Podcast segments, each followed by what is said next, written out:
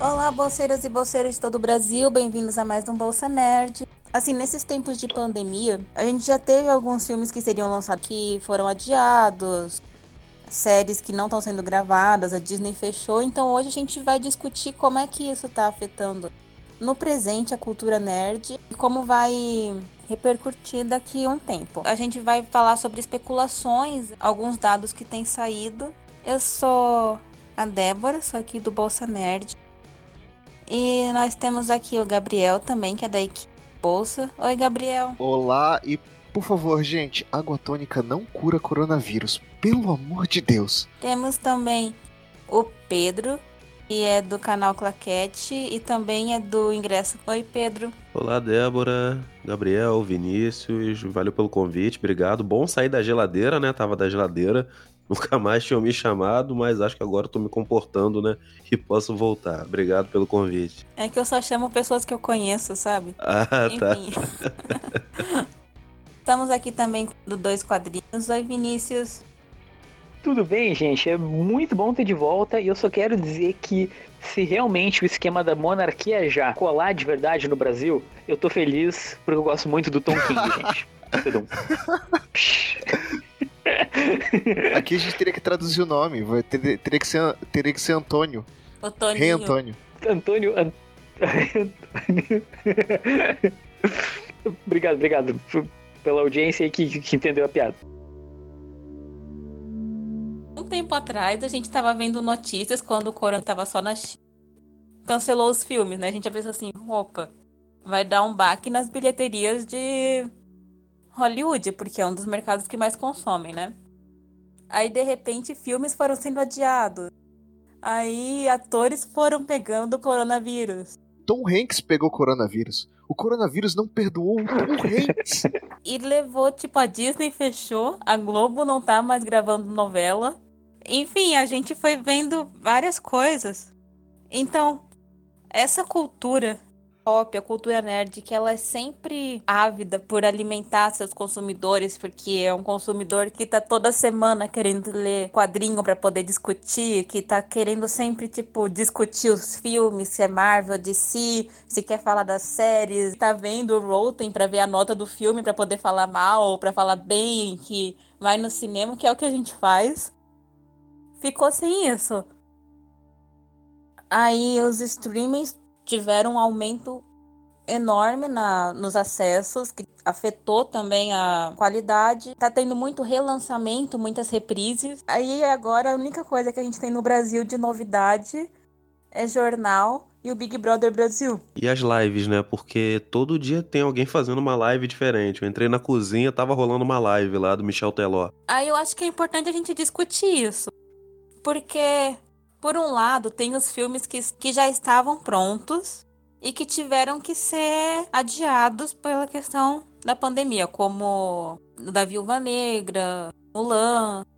Eu não sei se o filme da Mulher Maravilha já estava finalizado. Provavelmente só estava em pós-produção, fazendo efeito, esses detalhes assim, mas. Filmes que estavam em produção tipo, pra gente da cultura nerd como o filme do Batman. Esse filme que já demorou para sair, foram canceladas as gravações. É, suspenderam as filmagens, para ser mais preciso. Gente, imagina se acontece alguma fatalidade por conta do coronavírus com alguém envolvido no filme do Batman, no filme da Mulher Maravilha. Esse vírus, bom, obviamente ele já tá pra, marcado pra nossa história, né, cara? Gente nunca vai esquecer o que aconteceu por conta dele. Mas imagina se ele tem uma catástrofe assim na cultura pop. Nossa, vai ser o vírus que venceu o Batman, sei lá, uma coisa assim. E com certeza o Coringa vai estar tá no meio, né? O que eu ia falar é que alguns filmes também foram pegos no meio do fogo cruzado. Por exemplo, Bloodshot aqui, ele estreou muito próximo ao pico, né? Aqui do, aqui no vírus. Então ele saiu muito prejudicado. Não só esse, como outros filmes que a gente poderia citar aqui. Toda essa crise que está rolando, nós temos os filmes que conseguiram se antecipar a esse problema, então suspenderam o calendário, estão fazendo algumas alterações, mas de outro lado também a gente teve filme que não tinha muito o que fazer, saiu prejudicado e uma semana depois já estava na locadora do Paulo Coelho. Casos mais emblemáticos são o do Bloodshot, o do Dois Irmãos, o filme da Pixar, que começou a sofrer muito por bilheteria, teve uma bilheteria bastante baixa, para um filme da Pixar. Bloodshot já se esperava que não fosse ser. É, parece que foram, foram três pessoas que deixaram de ver o filme por causa da quarentena. de uma bilheteria de cinco. o próprio Homem Invisível, que fez um sucesso grande na, na hora que saiu. Já tinha um tempo que tinha saído, mas todos eles, eles foram encurtados, o tempo de vida útil no cinema, e foram lançados na versão digital bem antes do que se esperava. Mesmo Star Wars, que já estava para sair, eles adiantaram alguns dias o lançamento da versão digital. É, um grande exemplo disso também é o Aves Rapina, que por mais que o filme talvez não se tornaria um sucesso tão grande como a gente estava esperando, não dá para dizer que não foi prejudicado com tudo isso que aconteceu na China, né? No caso do Aves Rapina, eles perderam mais dinheiro com a bilheteria na China mesmo, né? Porque quando chegou no Ocidente, eles já estavam na parte final de vida no cinema. Já tava para sair de cartaz. Posso estar enganado, mas acho que foi isso. Eles perderam, sei lá, 70 mil salas chinesas. Não, é muita coisa, muita coisa. E os quadrinhos também estão sendo afetados bastante, né? Não sei se já é um momento de a gente comentar, né? Mas tanto a Marvel quanto a DC. A DC, ela até chegou a. Eu não sei se ela chegou a publicar mesmo, mas ela cogitou publicar quadrinhos em versão digital. Aí chegou a publicar durante uma semana, não sei se, elas, se eles continuaram, mas de qualquer forma, nada de quadrinho físico e os poucos quadrinhos digitais que a DC tinha prometido era uma lista com pouquíssimos títulos, assim, né? Então é o apocalipse. Geralmente artista, né? Ou pessoas que trabalham com culturas, assim, produzindo entretenimento, tal, no cinema, quadrinhos, a maioria é frila. Editores, maquiadores, ilustradores. Isso deve ter afetado bastante a própria renda, né? Porque, tipo, uma coisa é uma pessoa grande nessas indústrias não ser afetada, né? Outra coisa é, tipo, um frila. E sabe que uma coisa que me vem na cabeça é que, por exemplo, tá, beleza. Ah, o, voltou daqui a. Vamos ser muito otimista, né? Passou dois meses, voltou todo mundo, beleza, voltamos a produzir filmes, voltamos a produzir quadrinhos. Mas essa galera que, que passou todo mundo, na verdade, né? Pelo menos a maior parte, que precisava de grana nessa época e perdeu seu emprego, porque muita gente está perdendo emprego. Essa galera, a última coisa que eles vão pensar é em cultura pop. É, o que os caras vão pensar é, é, se reerguer, é ter um emprego legal. É. Eu não acho que a prioridade de muita gente vai ser vou no cinema, vou fazer isso. Até como a gente estava conversando antes, né? Até as pessoas recuperarem a confiança de que elas podem ir no cinema de volta, não vai ser da noite pro dia. Pois é, Débora, que é aquilo que a gente estava falando em off, né? É, alguns dos nossos desafios não param só durante a crise, né? Porque Tá, a crise realmente ela pode durar até dois meses, assim, mas até se refletir no dia a dia demora mais um pouquinho, né? Basta a gente lembrar da crise dos caminhoneiros, demorou mais ou menos uns dois meses também, mas até realmente estabilizar, demorou uns de cinco a seis meses. Então, você tem esse lado da economia, eu não, não vou falar, não entendo, né? Mas tem essa questão também da gente conversar com as pessoas. Por um lado, tem pessoas que não estão respeitando as medidas que foram colocadas, tem pessoas também que estão até paranoicas, né? Eu já ouvi gente falar que um sol, se tomar o sol do meio-dia, ajuda a impedir o vírus, né? Então, é, é complicado.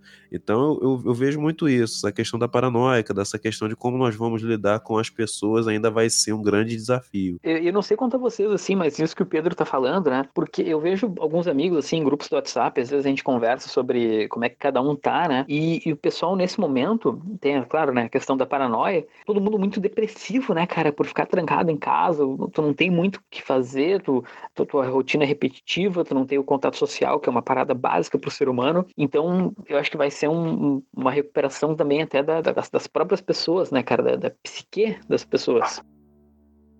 Ah, muita coisa vai mudar. A gente vai sentir os impactos em, em muitas maneiras.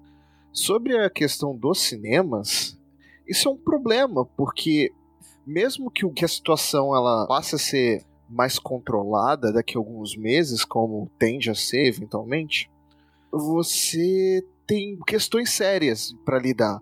Um problema de uma segunda onda é uma questão muito séria, como aconteceu na gripe espanhola. Talvez até você ter uma vacina ou um remédio, ou, ou pelo menos estrutura suficiente hospitalar para você lidar, você vai ter que alternar períodos de quarentena, períodos de supressão, com períodos mais soltos, com parte do comércio funcionando, com parte do comércio fechado. E talvez nesse período de entre safra, por assim dizer, não seja uma ideia tão boa você abrir lugares para grandes aglomerações. Talvez os cinemas eles vão ter que ficar fechados mais tempo e que pelo menos outros lugares. Isso é extremamente problemático porque vamos pegar o um exemplo aqui da rede de cinemas da MC, que tem mais de mil salas nos Estados Unidos. Segundo eles próprios, eles estão à beira da falência. É, tanto que eles colocaram para junho ou julho, quando eles querem voltar. Ok, nos Estados Unidos talvez você comece a reabrir as coisas por esse período mesmo. Porque lá começou a epidemia antes daqui. Só que mesmo reabrindo, talvez você não possa reabrir cinema. Talvez você vá ter que manter fechado. E como é que você vai fazer com isso? Por outro lado, você tem toda uma cadeia ali de redes que precisam funcionar, que senão elas quebram. Vai ter que ser pensado medidas específicas para socorro de redes de cinema, para socorro de profissionais do entretenimento, porque a situação é muito séria. Isso que você falou, Gabriel, como eu disse, né, tem um lado econômico também que a gente precisa pensar, embora tenham pessoas e grupos que estejam tirando vantagem disso. Eu não digo tirar vantagem de uma forma pejorativa ainda. Se a gente for pensar, por exemplo, a Disney, a Disney nunca fechou em 90 anos. Fechou agora para quê? Para fazer reforma. Ou seja, estão se aproveitando disso. Eu acredito, né, pelo que eu tô ouvindo de bastidor, que alguns exibidores vão realmente repensar é, é como se relacionar com os filmes e com os produtores ou com os distribuidores, porque vai ter que se pensar uma nova forma de se consumir. Isso já mudou, a gente ainda não se deu conta, mas em algum momento essa conta vai chegar e talvez seja bom. Posso estar viajando aqui, mas algumas mudanças podem chegar a vir para o melhor. Então, mais uma vez, eu posso estar realmente exagerando, sendo sonhador demais, mas se a gente for olhar para a história, isso já aconteceu algumas vezes, né? Algumas mudanças que a humanidade não tinha como controlar, no final das contas acabou sendo benéfica. A gente vai ter que esperar, eu acho que o momento é sim de esperar também. A gente vai ter que ter muita segurança e confiar nas instituições que vão dar as informações de quando será possível a gente seguir ou não. E, e uma, um outro apocalipse possível, né? Fora essa, essas questões que, que o Pedro apontou também, de, e, e, o Gabriel também, né? De possibilidades ruins a indústria dos quadrinhos, eu dei uma olhada no geral, assim, em comentários de, de, de editores, etc. Né? Os caras estão muito preocupados com o apocalipse da indústria norte-americana, assim, sabe? Porque lá nos Estados Unidos eles têm um modelo onde o quadrinho ele não é distribuído em banca, né? Não tem a banca de jornal não, não é para isso lá. os quadrinhos eles são distribuídos em comic shops. Até a, as editoras tentaram distribuir em supermercado, né? Ele tem também essa, eu não sei se eles chegaram a continuar, mas eles tentaram isso recentemente. Mas o foco deles é são as comic shops, né? Eles, eles precisam que os quadrinhos cheguem lá nesses caras. E a indústria dos quadrinhos ela já não é uma indústria que está muito bem assim, no sentido de que, né, com o passar do tempo, a galera vai, infelizmente, né, o celular e o videogame estão tornando cada vez mais difícil as pessoas lerem quadrinhos. É nicho. Então, como a Débora falou, é nicho, se as comic shops quebrarem, beleza, para onde é que os quadrinhos, quando voltar a distribuição lá nos Estados Unidos, né? Ah, beleza, podemos voltar tranquilo, vamos, vamos distribuir. Mas vai distribuir para quem? Então vai dar muito trabalho para os caras recuperarem as coisas. Os lojistas vão ter que reabrir, os que, enfim, os caras que conseguirem. Nossa, vai ser uma mão assim absurda. E de novo, a galera não vai ter dinheiro e quadrinho é uma parada supérflua né? Diferente de, de filmes, séries, que você. Eventualmente você precisa gravar, as séries estão paradas porque você não tem como gravar. Os filmes que você, para lançar, que precisam ser gravados, você também não tem como gravar, então também estão parados. Os quadrinhos, teoricamente falando, você conseguiria manter a produção relativamente normal, porém, você não tem essa última parte da cadeia de produção, que é a venda. Você teria que lançar ele só em versão digital. Se você faz isso, você mata o seu parceiro comercial de anos, o que seria uma ideia muito ruim. Então, as editoras acabam tomando prejuízo que eles poderiam escapar em parte, porque se eles não tomarem parte desse prejuízo também, eles não vão ter onde vender depois, porque eles vão estar destruindo o negócio de uma galera aí são editoras que podiam ter continuado digitalmente, né? É aquela coisa, eles escolheram aquela coisa da parceria. E eu fico pensando, além de como o Vini estava falando, já não é todo mundo que compra quadrinho físico, né? É uma indústria que vende menos a cada ano. Eu penso que a comunidade nerd também, ou as pessoas que compram, elas são muito levadas pelo hype. Três meses depois, a pessoa ainda vai ter interesse de ver o próximo capítulo, entende? Como é que isso vai afetar o andamento das histórias também. Eu posso estar enganado, porque é, de quadrinho eu não tenho um conhecimento assim tão profundo. Eu não tenho conhecimento sobre nada, né? É, mas o ponto é, não tava rolando um papo de que ia, que ia ter um crossover entre Marvel e DC ou era fake news? Porque eu ouvi muito por alto. Aí acho que queria saber de vocês informação é que os fãs estavam incentivando isso, né? Também um tem, teve um gibi, né, que chegou a citar isso, né? O Doomsday Clock, edição número 12, é citado, assim, mas bem por alto. Mas não, não acredito que seja nada, assim, acertado, nem nada assim. Gabriel, chegou a ver alguma notícia disso? Não. A última notícia que eu tinha visto a respeito de quadrinhos era justamente que a DC, por conta da Diamond que estava parada, ia tentar um outro esquema de distribuição. Mas pelo visto também não, não funcionou e tá tudo parado. É, até agora nada a gente sabe que qualquer coisa a DC faz uma outra crise, tentar dar um gás, faz alguma coisa assim. E a Marvel faz outra mega saga e. Uma guerra. A Marvel faz guerra. É, uma guerra. outra guerra. Outra guerra civil.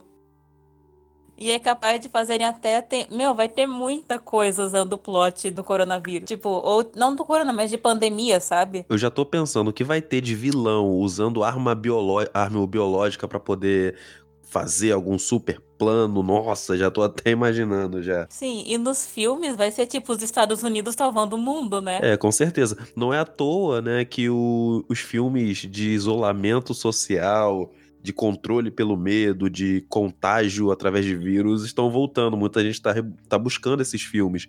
E o efeito mais bizarro, alguns filmes ruins estão ficando bons, para alguns, é claro, né?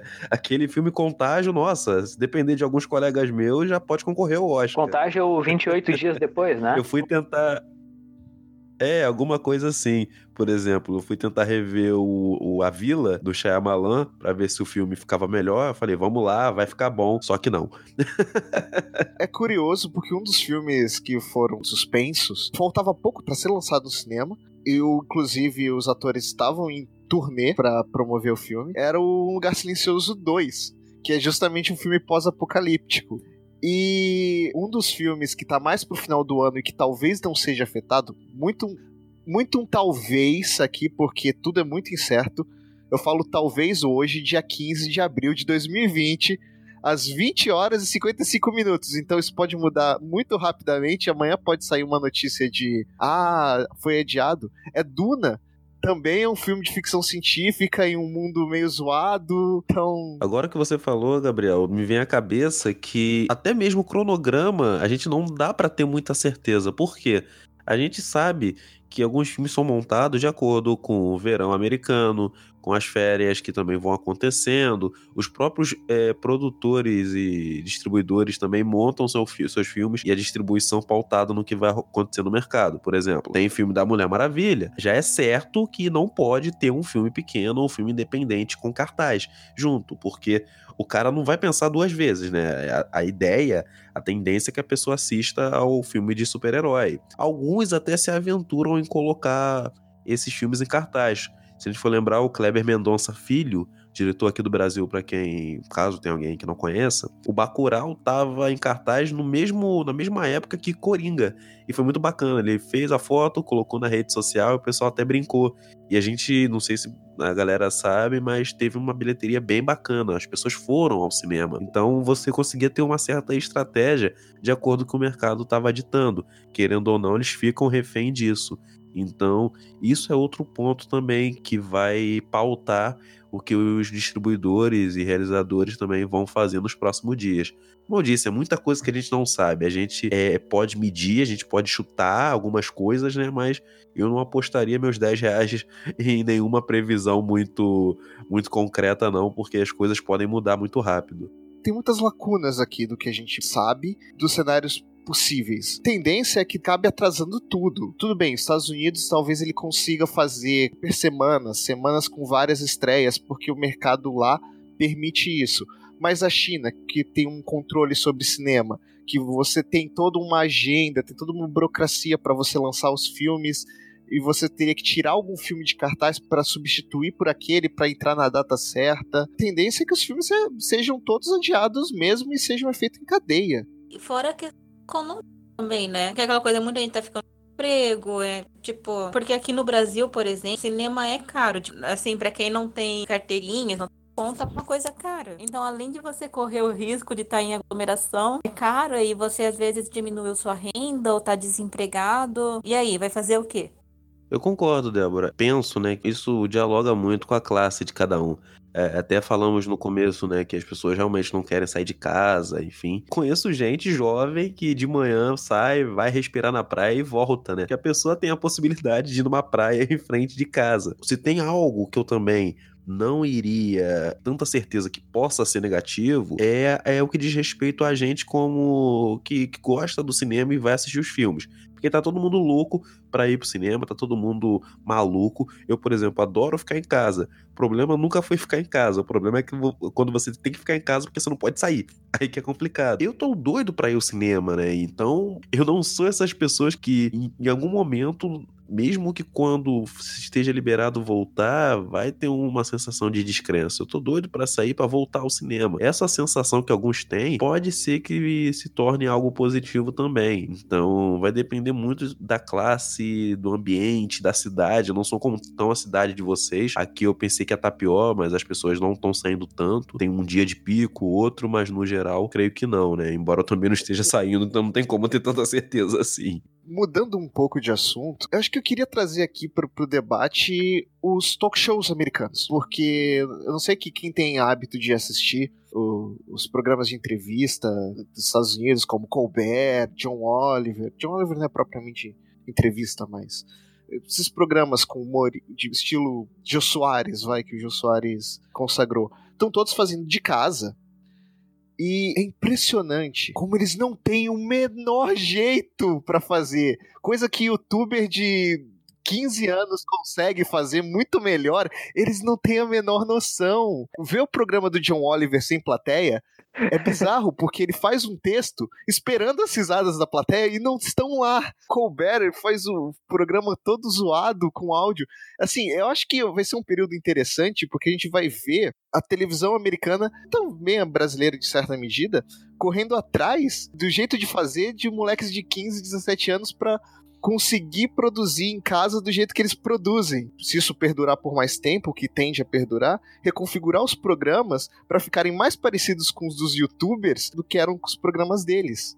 Porque é bizarro. Você vê, não, cara super experimentado, com fama, com toda uma produção por trás que pode dar dicas. Faz um negócio. Qualquer youtuber que você abra, que tá começando, faz um trabalho melhor. É, é bizarro. Assim, vocês não viram? Você que tá em casa escutando, entra e vê os programas do Colbert de casa, com áudio zoado, com um monte de coisa. É, é bizarro. Assim.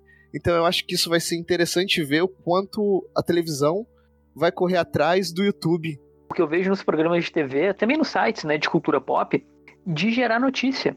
Né, porque eles, beleza, eles estão em casa fazendo seus vídeos, só que os repórteres eles estão se rasgando para tentar achar uma pauta interessante quando só se pode falar de pandemia. O site de notícia está com menos acesso porque não tem nada acontecendo. Tipo, o, beleza, os sites, obviamente, de jornal, que, que vai trabalhar um, conteúdo mais de utilidade pública, eles estão com conteúdo. Mas os sites de cultura pop, eles não têm o que fazer. O que, que eles vão falar, sabe? Eles precisam de, de, de especulações malucas que não levam a lugar nenhum. Sites de quadrinhos, eles estão tudo fazendo aquelas matérias que são pauta fria, né? Ah, cinco anos de não sei o quê, sabe? Então. Três filmes para ver na Netflix. Isso, isso. tá, então é, realmente tá tá bem, bem engraçado assim a situação. O que eu acho que também isso abre espaço são para as fake news, né? Porque portais, sites, não querem perder os acessos, não querem perder visita que eles possuem lá é, naturalmente que vem né, no decorrer dos dias. Então, se por um lado os streamers estão bombando, que possibilitaram filmes para serem descobertos, tô vendo gente de 70 anos assistindo Netflix, assistindo Amazon Prime e, e, reclamando do catálogo também, né? Então tá sendo bem interessante essa experiência, né? É, por outro lado, eu tô vendo muita notícia já tirosa ou aumentada mais de 9 mil para poder pegar aquela galera que tá navegando na internet, visto que a gente não tem muita alternativa. Bem complicado isso também. O Corona ele vai de certa forma, acelerar certos processos que a gente já estava vivendo. A gente estava vendo os streamings crescendo cada vez mais, se tornando cada vez mais relevantes, e a tendência é subir ainda mais, porque as séries que já estão gravadas para Netflix, Amazon Prime e outros streams da vida, eles vão ser lançadas normalmente. Né? Claro, as que não foram gravadas vão sofrer atrasos. Só que o tráfego de usuários nesses streamings deve estar gigantesco, porque é o que tem para ver, o que as pessoas estão vendo. Também é um bom período para se redescobrir clássicos, né, e aprender coisas novas. Porque ao invés de você ficar fazendo lista em lista, você não pega e faz, sei lá, uma coluna sobre a história de determinado filme, aí você explica por que aquele filme é importante ou algum conceito de cinema que as pessoas têm curiosidade, mas não sabem. Acho que eles estão falhando nisso também, né? Aí eles vão dizer, mas nós nunca tivemos que falar sobre isso, a gente só joga polêmica e, e, e teoria tosca. Como assim? Vamos ter que nos reinventar? É o famoso eu só trabalho aqui, né? Eu só trabalho aqui, eu não tive desculpa.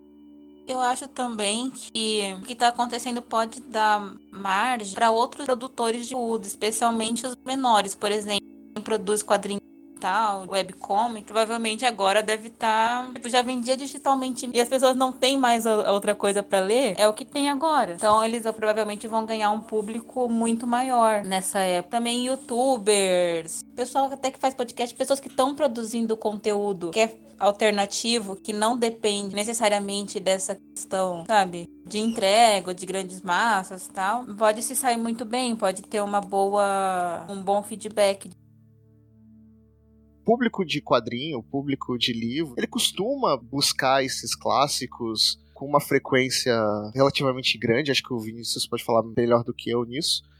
Mas sempre tem aquilo de vira e mexe aparece alguém perguntando quais são os clássicos, por onde devo começar e aí indica-se os clássicos. Mas no resto do entretenimento pode acontecer um fenômeno que parecido com o que está acontecendo com o esporte porque não tem mais esporte. Acabou, não tem nada, todos os campeonatos estão parados. Sei lá, talvez não o campeonato da Bielorrússia, porque o presidente da Bielorrússia é louco. Preste atenção, estou falando de um presidente negacionista da Bielorrússia. É da Bielorrússia, gente. E o campeonato lá continuou. Então o que está se fazendo muito é reprisando jogos antigos. Da mesma forma como o público de esporte, que está vendo jogos antigos, ou muitas vezes pela primeira vez, as pessoas vão fazer isso com séries antigas, com filmes antigos. Muita gente que torcia o nariz para sei lá, pro, pro filme preto e branco da década de 40, na falta de coisas novas, vai passar a assistir aquilo e vai descobrir um novo mundo, de certa forma. Aqui tentando ser um pouco mais otimista, um programa um pouco mais para cima, para falar de uma pandemia. Isso dialoga muito, Gabriel, com se a gente for pensar na produção do Batman, porque o o Matt Reeves deu uma entrevista, né, finalmente revelando qual seria a influência dele, e ele citou Natal, que é uma das influências que ele tá trazendo pro filme do Batman, né, esse novo que vai sair. Tem outras influências também, mas a mais conhecida é Natal. Então é muito interessante que o público, o consumidor, aquela galera que tá o tempo todo nos canais, tá o tempo todo nos fóruns debatendo, vendo, vá atrás desses filmes para poder até ter uma experiência mais interessante. Não que seja obrigado, mas se a gente for pensar, por exemplo, que o Nolan trouxe algumas coisas dos quadrinhos do Batman, mas também trouxe as influências dentro do cinema. Se a gente for pensar que Guerra Civil todo, e todos os outros filmes da Marvel também tiveram outras influências. Os, os, os irmãos Russo têm uma composição de cena até bem interessante nesse quesito. Então é, é válido a gente ter essa ideia na, na cabeça que só vai fazer a nossa experiência aumentar. Mas eu acho que até em termos de redescobrir clássicos, isso vale para os quadrinhos também, para séries. Que é aquela coisa, ah, em falta de novidade, uma pessoa pode, tipo, ah, ver na, um quadrinho tal, coisa assim, tipo, ah, já que não tem um novo, eu vou procurar aquele que eu sempre tive curiosidade de ler e não estava vendo porque eu estava vendo as novidades. Mas, voltando um pouco na cultura pop, é claro, né? A gente brinca, a gente faz algumas piadas, sei que o momento talvez não é tanto, mas a gente faz mais para poder descontrair. Tem um filme que saiu, não sei se saiu prejudicado ou se saiu muito sortudo nessa época, que são os Novos Mutantes, porque para mim esse filme não ia sair nunca, é o novo Gambit, né? Que fala que vai sair uma época e nunca sai. Pode ser que alguns filmes tenham também repensem né? As suas estratégias de mercado para ver o lançamento e talvez mudar. Eu acho que esse, por exemplo, os Novos Mutantes, não sei se vai sair não, para ser sincero, sabe? E não tô rogando praga pro filme ser ruim ou ser um, um fracasso. Só que é tanta coisa que já aconteceu que eu não tenho tanta certeza se o filme vai, vai se dar bem. Ah, não, não. Isso eu faço questão. Não, esse, esse filme eu faço questão. A Fox, Disney, Marvel, o que for, se virem, mas esse filme tem que sair. O filme tá desde 2017, se não me engano. Tô falando, é o novo Gambit. É o novo Gambit. Não, mas, mas esse filme está gravado.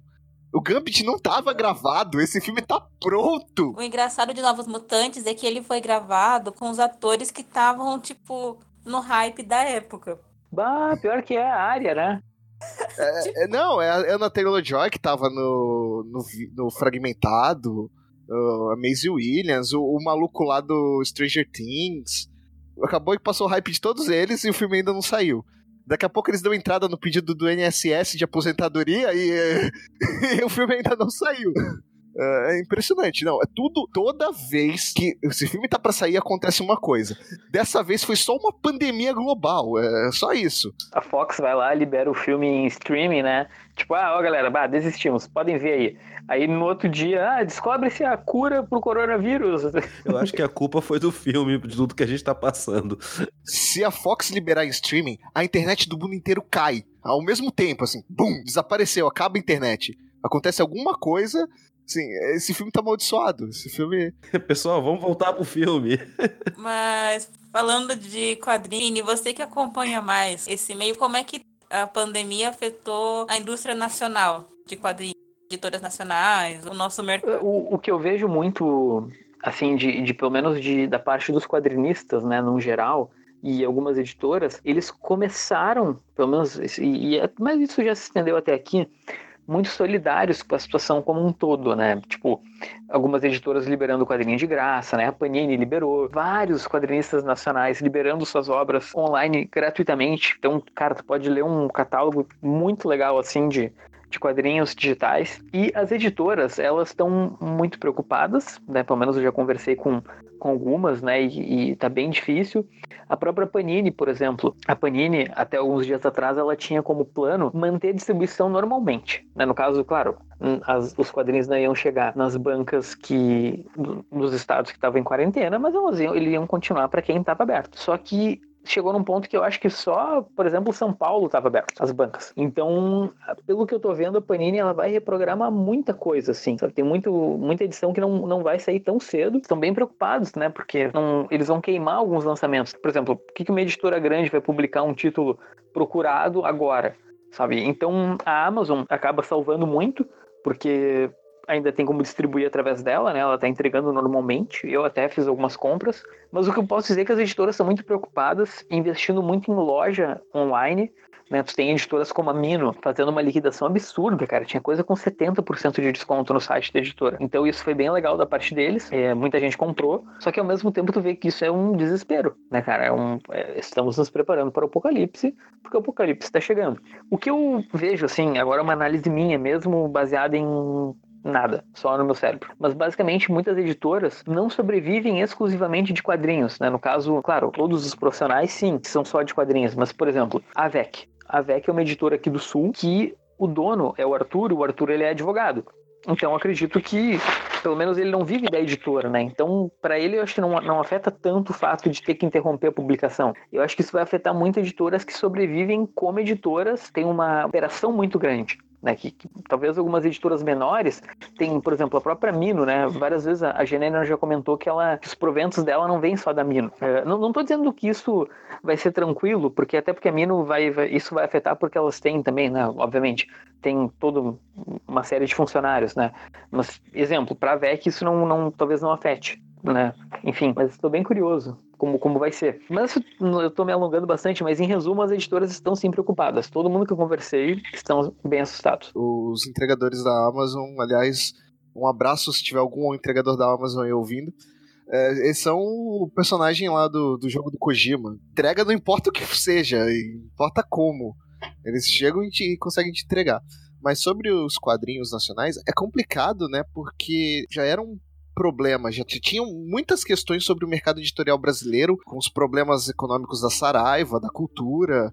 Já se tinha muito medo a esse respeito, e agora vem essa crise, essa pandemia, e deixa tudo mais certo ainda, né? É, não, é verdade, exato. E, e, uma coisa que também que assusta bastante é que, se vocês repararem, um, um dos piores meses, né, o pior período para o mercado livreiro é o começo do ano, né? É um, é momento que sempre janeiro e fevereiro para mim é bom, entre aspas, porque eu consigo matar a pilha de leitura.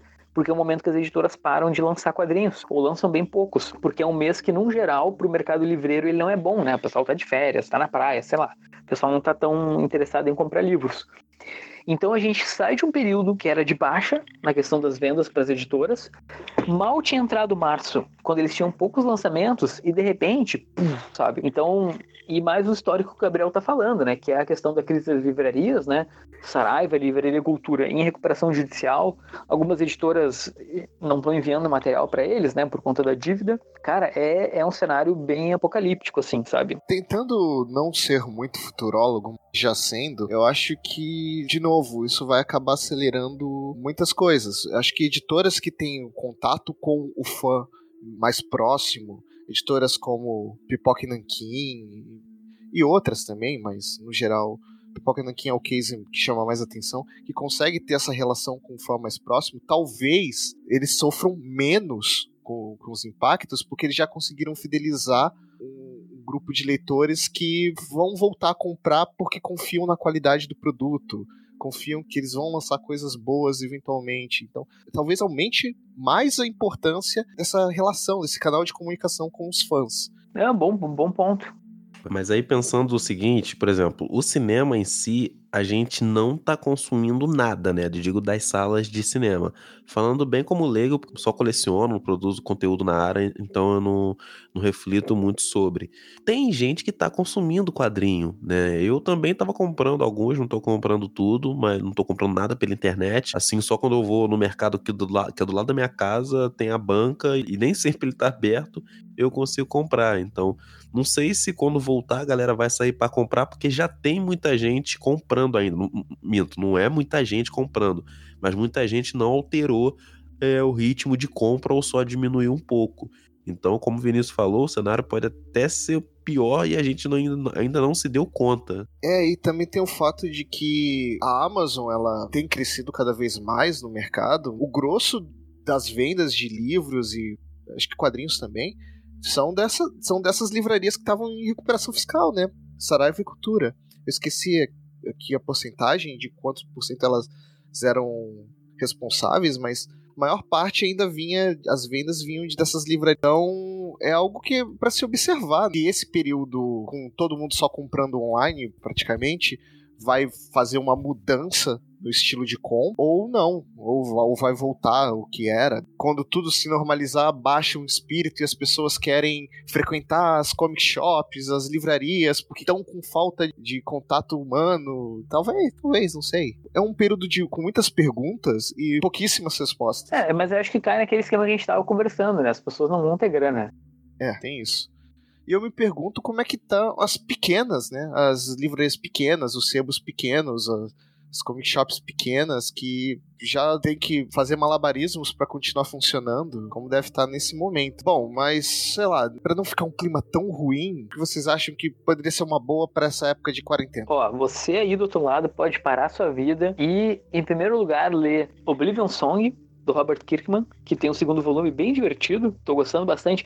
É que, aquele esquema, né? O contexto que a gente tá vivendo potencializa a leitura dependendo do que ela fala, né? Então, tipo, é um quadrinho que fala sobre um cientista tentando salvar pessoas. E os políticos não querendo que o cientista salve as pessoas. Então, para mim, fecha muito com o tempo que a gente tá vivendo. Ainda bem que é ficção, né?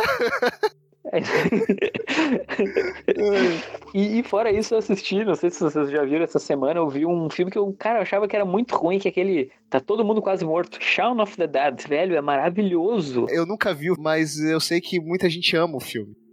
Não, então, ele tem realmente um fandom bem grande, né? Tem muita gente que é fã do. Até gosta muito do Simon Pegg por conta desse filme, porque o cara manda bem demais. Mas assim, eu ouvi esse título, né, cara? Todo mundo quase morto. Aí tu lembra do quê? Todo mundo em pânico, né? Aqueles besterol americano imbecil que, que quando eu tinha 14 anos eu gostava, hoje em dia eu acho muito ruim. Então eu nunca ia ver esse filme por nada, né? Ainda mais que é um filme de zumbi, que é um negócio que já tá saturado, né, cara? Tem série, filme, livro, jogo, cara, não dá mais para zumbi. De repente eu assisto aquele negócio, minha cabeça explode, porque é divertido pra caralho. É, sabe, inventivo, zumbis morrendo de formas criativas, é engraçado. Putz, tentem ver todo mundo quase morto. Pedro, alguma dica?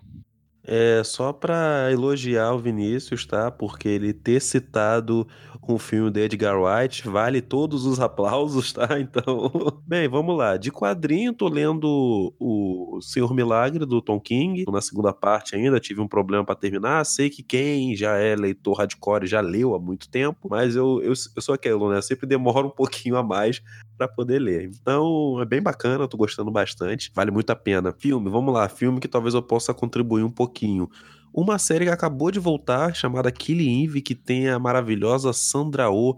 É uma série que brinca até um pouquinho com o noir, os clássicos filmes do noir, mas é uma série de investigação que é essa Sandra Oh faz uma personagem que está atrás de uma maluca assassina interpretada pela Jodie Corner, que é uma série bem bacana, né? Então vale a pena assistir Killing Eve, que tá saindo um episódio por semana. Então pode ser que você tenha muito tempo sobrando para poder assistir o resto. Então vai atrás de Ozark. Ozark é uma série original da Netflix, tá na terceira temporada já.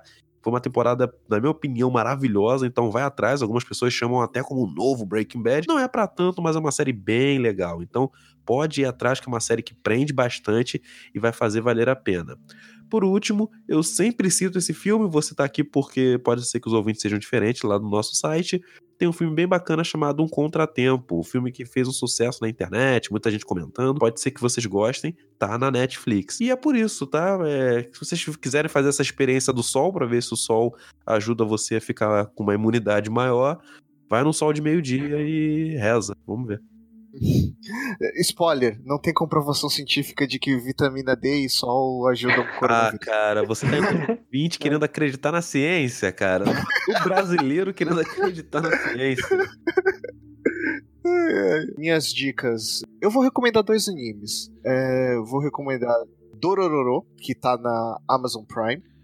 É a história de um uma criança amaldiçoada que cresce e sem dar muito spoiler, sem dando spoiler nenhum, e que tenta quebrar essa maldição. É a adaptação de um mangá do Tezuka, e é, muito, é uma história muito legal, ele tá completo na Netflix, são duas temporadas, acho que por aí. Na Netflix não, na Amazon Prime, desculpa.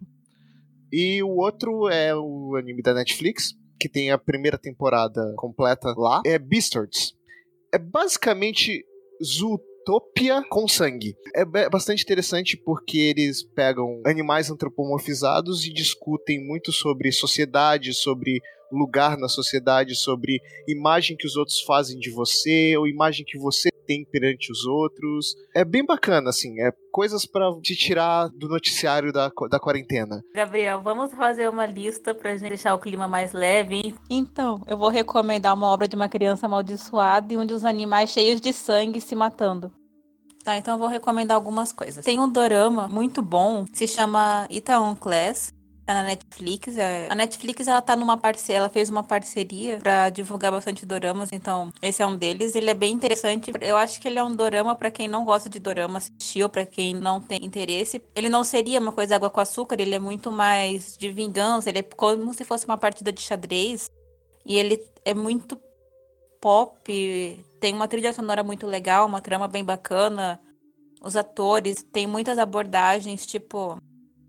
A Coreia é uma sociedade muito conservadora, então ele aborda transfobia, racismo.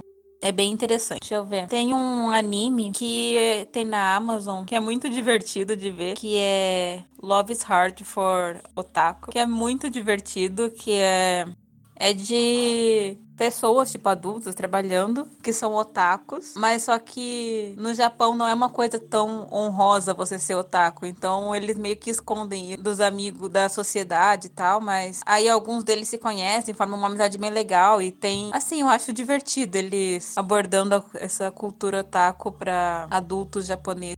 Vocês podem ler algum gibi da Boom, porque agora. Ah, leia Lumberjanes, porque é muito legal. Eu gosto. É, é, é, sério, é muito bom, gente. É muito divertido. Não é Bolsa Nerd se não tiver alguma recomendação sobre a Boom. Boom, patrocina a gente. Sim, por sinal, quando, a gente, quando começarem a sair as adaptações na Netflix, a gente pode mudar o nome para Boom Studios BR, sabe? Mas.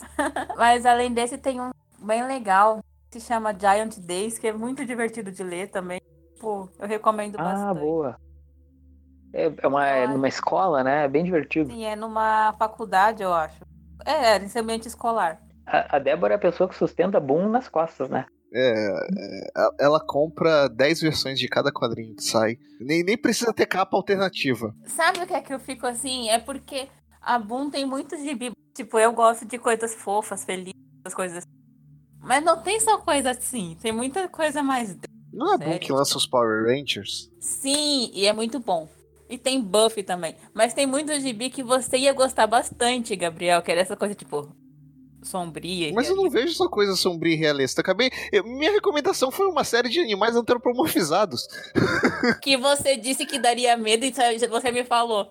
Ah, já vou te avisando pra não te traumatizar. Não, eu falei que tem coisas que. Eu não falei que dá medo, eu falei que tem uma coisa ali que traumatiza as pessoas no segundo episódio.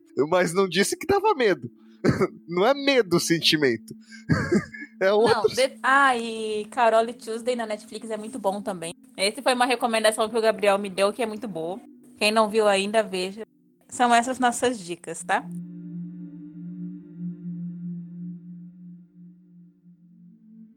Mais algum recado, alguma coisa? Bem, como eu saí da geladeira agora, né? Fui liberado da, da zona de zona da reserva. É, se vocês gostam de cinema, séries de TV, convido vocês a conhecer o canal Claquete, que lá nós temos um podcast que falamos de cinema, séries de TV. Temos também um canal no YouTube que nós analisamos técnicas de cinema, fazemos alguns vídeos ensaios. E nessa quarentena a gente está preparando algumas coisas para fazer, né? Ainda não saiu nada, por exemplo, no YouTube, mas a gente está produzindo passando uns vídeos bem legais aí. Um deles, por incrível que pareça, vai ser sobre a Coreia do Sul. Já dá pra ter uma ideia de que a gente vai falar, né? Então, é isso. Obrigado pela participação, galera. Acho muito legal o projeto aqui do Bolsa. É, enfim, Vinícius, obrigado. Desculpa qualquer coisa aí, né? Como eu sempre falo. E até a próxima. Valeu pelo convite mesmo. Gostei muito. Ó, e se você aí tá afim de. Bom, se bem que não tá saindo quadrinho, não tem banca aberta, então. Ah, velho, esquece meu canal, tá? Cuida da tua saúde aí. Não, mas você tem os vídeos. Pra quem não viu ainda, aqueles que vocês falam, tipo. O serviço de apoio ao lombadeiro é muito engraçado. tá, valeu. Vai ter mais. Mas a gente tá tentando fazer um hangout. Mas enfim, dois quadrinhos é o canal. Obrigado, gente, pelo convite. Gabriel, recomenda também os seus outros jabás, que você também tá em outros sites. Então, me sigam no Twitter, arroba Gabriel. Eu também estou escrevendo pro Genkidama e participando dos podcasts lá, então me sigam lá também, escutem os podcasts do Genkidama, do Bolsa Nerd, leiam os textos, tanto do Genkidama quanto do Bolsa Nerd, e fiquem em casa, lavem as mãos, escutem a OMS e ignorem o presidente.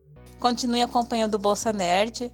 Tem o site, tem podcast, essas coisas que vocês já sabem. A gente sempre tá falando de dorama no site. Às vezes o Gabriel escreve alguma outra coisa lá, tipo Star Wars, alguma série.